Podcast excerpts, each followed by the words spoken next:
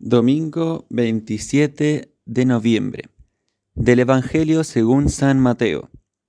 En aquel tiempo dijo Jesús a sus discípulos, Cuando venga el Hijo del Hombre, pasará como en tiempo de Noé. En los días antes del diluvio, la gente comía y bebía, se casaban los hombres y las mujeres tomaban esposo, hasta el día en que Noé entró en el arca, y cuando menos lo esperaban, llegó el diluvio y se los llevó a todos. Lo mismo sucederá cuando venga el Hijo del Hombre. Dos hombres estarán en el campo, a uno se lo llevarán y a otro lo dejarán. Dos mujeres estarán moliendo, a una se la llevarán y a otra la dejarán.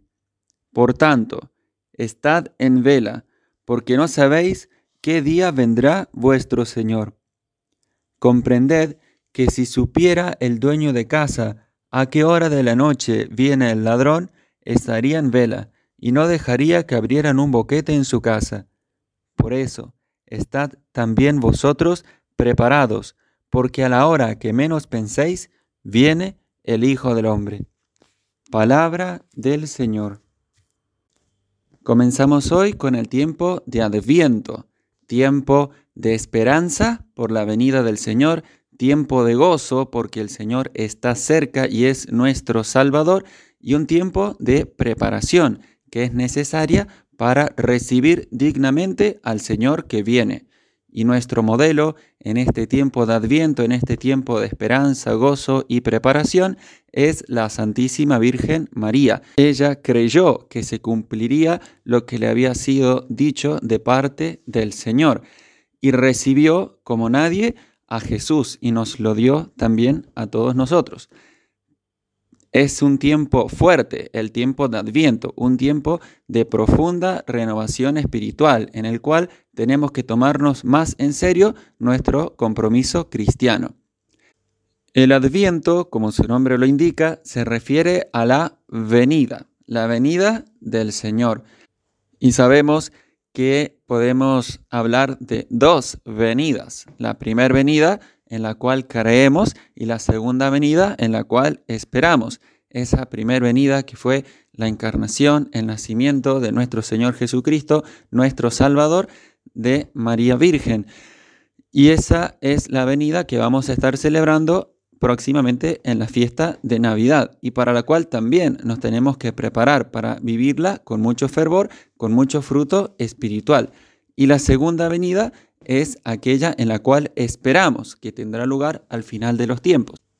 Y además, como indicaba San Bernardo, en el medio, por así decirlo, de esas dos venidas, continúa viniendo el Señor. De hecho, Jesús está presente en medio de nosotros y viene a nuestro corazón y también tenemos que recibirlo. ¿Y cómo viene el Señor?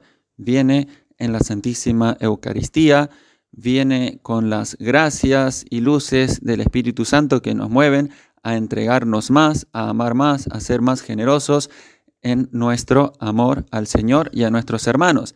También Jesús viene en los pobres, en los que sufren, donde Él quiere también estar presente y recibe como hechos a Él mismo todos los favores que hagamos a nuestros hermanos más pequeños, como el mismo Jesús lo dijo. Entonces, también para esas venidas intermedias tenemos que prepararnos y renovar nuestra fe, nuestra esperanza y nuestro amor en este tiempo de adviento. En el Evangelio de hoy Jesús nos dice que esa segunda venida, pero también esa venida intermedia, va a ser como en los tiempos de Noé, dice, cuando en los días antes del diluvio la gente comía y bebía, se casaban y, hacían su vida, ¿no? hasta que Noé entró en el arca, vino el diluvio y se los llevó a todos. Y esto significa que lo malo de ese tiempo y de esas personas no era que comían y bebían y se casaban y hacían su vida, sino que vivían olvidados de Dios, olvidados de la palabra de Dios, y no abrieron su corazón para escuchar la voz del Señor, y por eso no aprovecharon la salvación que Dios le ofrecía y se perdieron. Por eso ese es un peligro que también nosotros corremos, vivir olvidados del Señor, no dejar que su palabra realmente penetre en nuestros corazones y nos transforme. Y es un peligro también dejar como pasar de largo las gracias que el Señor nos ofrece cada día en nuestra vida. Que pase como desapercibido el tiempo de gracia que el Señor nos ofrece. Por eso la consigna que nos da el Señor es estar en vela porque no sabemos en qué día vendrá nuestro Señor. Estar en vela, estar atentos con esa atención espiritual para saber recibir las gracias que el Señor nos ofrece en esta vida y prepararnos para su segunda venida gloriosa. Y además se nos indica que esa preparación tiene que ser personal, interior, espiritual.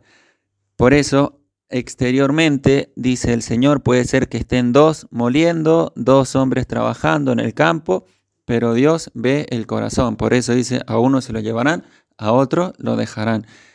El cambio que debe producir el adviento tiene que ser en lo profundo de nuestro corazón. Claro que eso se va a proyectar luego en la vida familiar, en la vida laboral, pero lo que ve el Señor es el corazón, esa fe, esperanza, caridad que tienen que ir transformando nuestra vida y que hace valioso todo lo que hagamos durante nuestra existencia, aún las cosas más ordinarias. Entonces, pidámosle a la Virgen Santísima que ella mantenga en vela, mantenga despierto nuestro corazón para saber aprovechar este tiempo de gracia y preparar con mucha alegría, mucha devoción las fiestas de la Navidad y que sea realmente una fiesta cristiana, porque el centro y el corazón de la Navidad es y ha sido siempre y será Jesucristo nuestro Señor y Salvador. Gloria al Padre, al Hijo y al Espíritu Santo, como era en el principio, ahora y siempre, por los siglos de los siglos. Amén.